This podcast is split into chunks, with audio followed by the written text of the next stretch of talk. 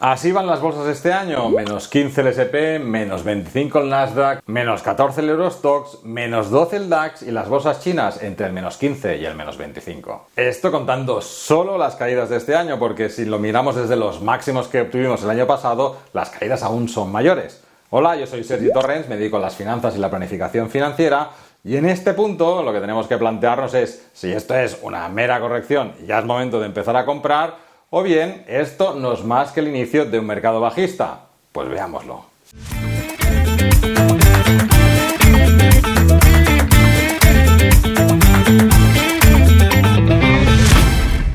Recuerda dejar un comentario con tus dudas y sugerencias para futuros vídeos.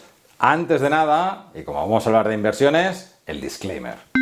Este vídeo no es una recomendación de inversión, es una mera opinión. Recuerda realizar tu propio análisis antes de tomar una decisión. Empecemos con un repaso de las dificultades actuales y la situación económica, porque con esto lo que podemos hacer es dilucidar más o menos en qué parte del ciclo económico estamos y esto nos ayudará, y lo veremos al final del vídeo, en determinar qué tipo de inversiones son las más adecuadas en este momento. El primer punto, yo creo que es sufrido y conocido por todos, la inflación.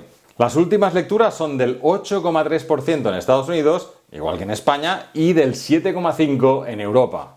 La buena noticia es que han bajado unas décimas. La mala es que siguen estando por las nubes. No se veían niveles de inflación tan elevados desde los años 80. Y ya llevamos varios trimestres así. Si esto le sumamos que el objetivo de los bancos centrales es mantener la inflación al 2% más o menos, pues vemos que estamos cuadruplicando el objetivo de los bancos centrales y por tanto hay que revertirlo y tiene que ser de una forma rápida y tajante. El segundo punto es el conflicto entre Rusia y Ucrania, porque se está enquistando y parece que no cambiará en los próximos meses, por lo que seguirá creando inestabilidad, alentando la inflación y la inestabilidad, especialmente en Europa. Y como respuesta al conflicto, pues se van aplicando toda una serie de sanciones contra Rusia que se traducen en un aumento de los costes de las materias primas, la energía y los alimentos. El tercer punto importante es el tapón logístico, que ya estaba tomando una buena dirección y parece que desde unos meses para atrás estaba solucionando. Pero de nuevo vamos para atrás, porque China lleva más de un mes aplicando confinamientos extremos en regiones que además son estratégicas. Por ejemplo, la región de Shanghai, con un peso de más del 3,5% del total del PIB de China, lleva cerrada más de 40 días. Esto ha traído de nuevo problemas logísticos porque el 20% de las exportaciones chinas salen de los puertos de Shanghai. Y aquí pues tenemos una lista interminable de empresas que se han visto afectadas, pues desde Tesla, General Electric, Amazon, Apple, Adidas, Hostilader. Con esto no se acaba la cosa, porque además van avanzando. Ahora mismo se está hablando de confinamientos en Beijing y en Zhenjiang, que es uno de los principales puertos o polos de exportación aérea de China, pues también se están aplicando ya restricciones, con lo que vuelven a aumentar los costes de transporte, tanto marítimos como del transporte aéreo. Así que en la situación actual tenemos una inflación elevada en Estados Unidos producida principalmente por el calentamiento del ciclo económico, por tanto están al final del ciclo económico, y en Europa lo que tenemos es una inflación que es un mix entre crecimiento económico y toda la inflación derivada de energía, materias primas y alimentos que si además le sumamos la parte de la logística que está llegando, pues seguirán aupando o por lo menos manteniendo la inflación muy alta. Y los bancos centrales, que ya han reconocido que van tarde en su política para tomar cartas en el asunto y controlar la inflación. Y por tanto, pues los mensajes del Banco Central Americano ya son muy agresivos, con subidas y reducciones de balances, y en Europa, que están un poco menos definidos, es verdad que cada vez el Banco Central va mostrando más los dientes. En este punto, yo creo que lo mejor es utilizar una cosa que se llama el reloj del ciclo económico barra inversión, en el que podemos colocarnos dentro de, pues, de unos parámetros, ver dónde estamos y este ver dónde estamos nos ayuda a saber qué tipo de inversión sería más adecuada para este momento. En cada cuadrante se muestra la situación económica. Tienes cuatro estados, recalentamiento económico o final de ciclo, en el que hay una inflación alta y crecimientos altos, buen momento para materias primas, la estanflación, alta inflación y crecimiento débil o negativo, Aquí lo mejor es refugiarse en efectivo, la deflación, en el que la inflación se normaliza o está por debajo de lo normal y la economía se estabiliza, es buen momento para los bonos, y la recuperación en la que la economía crece y la inflación es moderada. En estos momentos es buena la renta variable. El primer paso es saber dónde estamos y con estos datos que te voy a dar me lo vas a poder decir tú. Crecimiento en Estados Unidos 3,40 por encima de lo habitual. Inflación 8,3 desbocada. Europa crecimiento 5, muy superior a lo normal. Inflación 7,5, también desbocada. Así que alto crecimiento, alta inflación, quiere decir que estamos efectivamente en recalentamiento. Ahora que ya sabemos dónde estamos, pues parece claro hacia dónde vamos. Pues parece que el siguiente cuadrante sería la estanflación. Pero en economía la verdad es que no todo es seguro ni todo es tan claro, porque si fuera así, pues todo el mundo ganaría mucho dinero. Así que lo que tenemos que analizar ahora es si las políticas que van a aplicar los bancos centrales nos están enfocando hacia esa dirección o por el contrario hacia otra.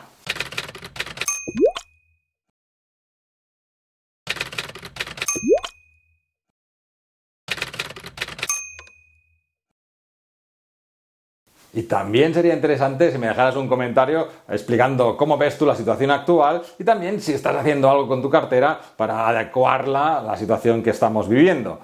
Volviendo a los temas de los bancos centrales, pues la Fed, que es el Banco Central Americano, ya ha anunciado que va a haber varias subidas de tipos este año, pero es muy interesante mirar lo que llaman el dot plot, que son un gráfico de puntos en el que cada uno de los miembros que forman la Fed indican a cuánto creen que deberían estar los tipos de interés al final del año. Pues la media de los miembros de la Fed coloca el tipo a final de año más o menos alrededor del 1,75 y por tanto quedaría aproximadamente un 1% más de subida de tipos en 2022. Los mercados incluso esperan subidas mayores y sitúan el tipo a final de año entre el 2 y el 2,5. Bueno, ¿cuál es la idea de esta subida de tipos? Pues al subir los tipos de interés lo que hacen es reducir el consumo y reducir la inversión y por tanto lo que hacen es enfriar la economía.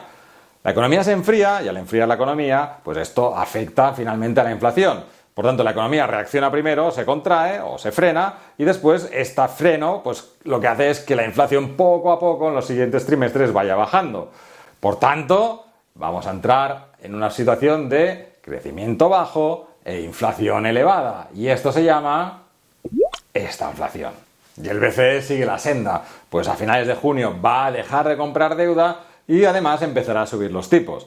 La verdad es que el BCE no es muy transparente con sus declaraciones, como es el caso de Estados Unidos, y la verdad es que yo creo que en unos momentos tan delicados, eh, pues esta falta de transparencia lo que crea es mayor incertidumbre, que yo creo que no es nada bueno en una situación como la actual. En cualquier caso, lo que sí es verdad es que cada vez los miembros del Banco Central Europeo van subiendo su tono. Por ejemplo, Robert Holtzman, uno de los gobernadores del Banco Central, ya anuncia hasta tres subidas este año y más que seguirán los años siguientes, por lo que ya podemos decir adiós a los tipos de interés negativos.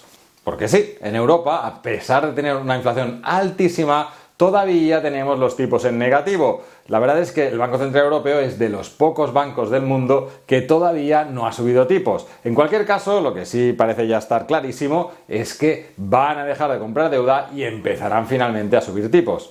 Por tanto, volviendo al reloj, podemos esperar tasas de inflación altas y crecimiento bajo. Así pues, estamos abriendo las puertas a la estanflación también. Y si entramos en el cuadrante de la estanflación, pues como dicen los americanos, cash is the king, el dinero es el rey. La verdad es que en realidad nada de esto ha sucedido. Todavía son solo palabras de los bancos centrales y pues las bolsas han reaccionado muy agresivamente a la baja. Así que la pregunta es si las bolsas ya han descontado todas estas acciones y por tanto ya han caído suficiente o por el contrario todavía pueden seguir cayendo. En mi opinión, la verdad es que creo que esto es solo el inicio de la corrección o de la caída por varios motivos. En periodos de crisis anteriores, las caídas suelen ser más importantes. En la mayoría de los casos son superiores al 50% y ahora mismo rondan entre el 15 y el 25. En el mejor de los casos no estamos ni a la mitad. Los niveles de inflación no los veíamos desde los años 80. Todavía hay mucha gente que cree que estas caídas son una oportunidad para empezar a invertir. Cuando realmente se llegue al suelo, nadie querrá invertir. Por ahora la Fed todavía no ha empezado a reducir el balance, eso sí, lo ha anunciado con total transparencia. Y empezará el 1 de junio a razón de 47 mil millones de dólares al mes durante tres meses, para más tarde aumentar a 95 mil millones al mes si lo ve conveniente. En cuanto empiece a reducir el balance, la reducción de la liquidez en los mercados será importante y según lo que hemos visto en otras ocasiones, la probabilidad de caídas en bolsa es muy elevada. Las primas de riesgo de los bonos todavía no están disparadas. Por ejemplo, en Europa la prima de riesgo de España es de apenas 100 puntos y la de Portugal 110. La prima de los bonos americanos de grado de inversión, es decir, bonos de empresa de calidad, apenas ha repuntado. Ahora mismo tiene una prima de 147 puntos, cuando en el momento complicado del año 2009 llegaron a 650 y en 2020 400. Por otro lado, en el caso de los bonos high yield de alto rendimiento, están en torno a los 460 puntos. En 2009 llegaron a los 2.200 y en 2020 llegaron a 1.200. Y eso significa que les puede quedar una buena sacudida como nos vayamos a nuestra inflación. Entonces, ¿en qué podemos invertir en estos momentos? ¿Es el momento de invertir en bolsa? Pues poco, en empresas grandes, muy sólidas y sin deuda. ¿Es el momento de invertir en bonos? Pues ya empiezan a aparecer oportunidades interesantes en el segmento de 2-3 años. Y yo creo que con la velocidad que van a producirse todos estos cambios de los bancos centrales, pues muy probablemente después del verano ya empiece a haber cosas interesantes en todos los segmentos porque las primas ya empezarán a repuntar. Es el momento de la paciencia. Y yo no tengo una bola de cristal, esto es una mera opinión, aún así me parece que todo apunta a que nos vamos a esta inflación. Entonces, si estás haciendo aportaciones periódicas a unos fondos, a unas eh, carteras indexadas, ¿Qué debes hacer? Pues esto dependerá del plazo de inversión. Así que he preparado un vídeo en el que analizo plazos de inversión distintos y vemos qué sucede con las inversiones periódicas para determinar a qué plazo puedes esperar más o menos rentabilidad.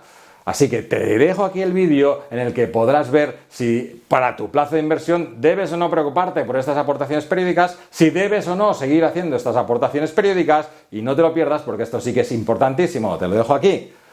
No olvides suscribirte al canal, dejar un comentario, darle al like, compartir el vídeo. Nos vemos en el próximo vídeo.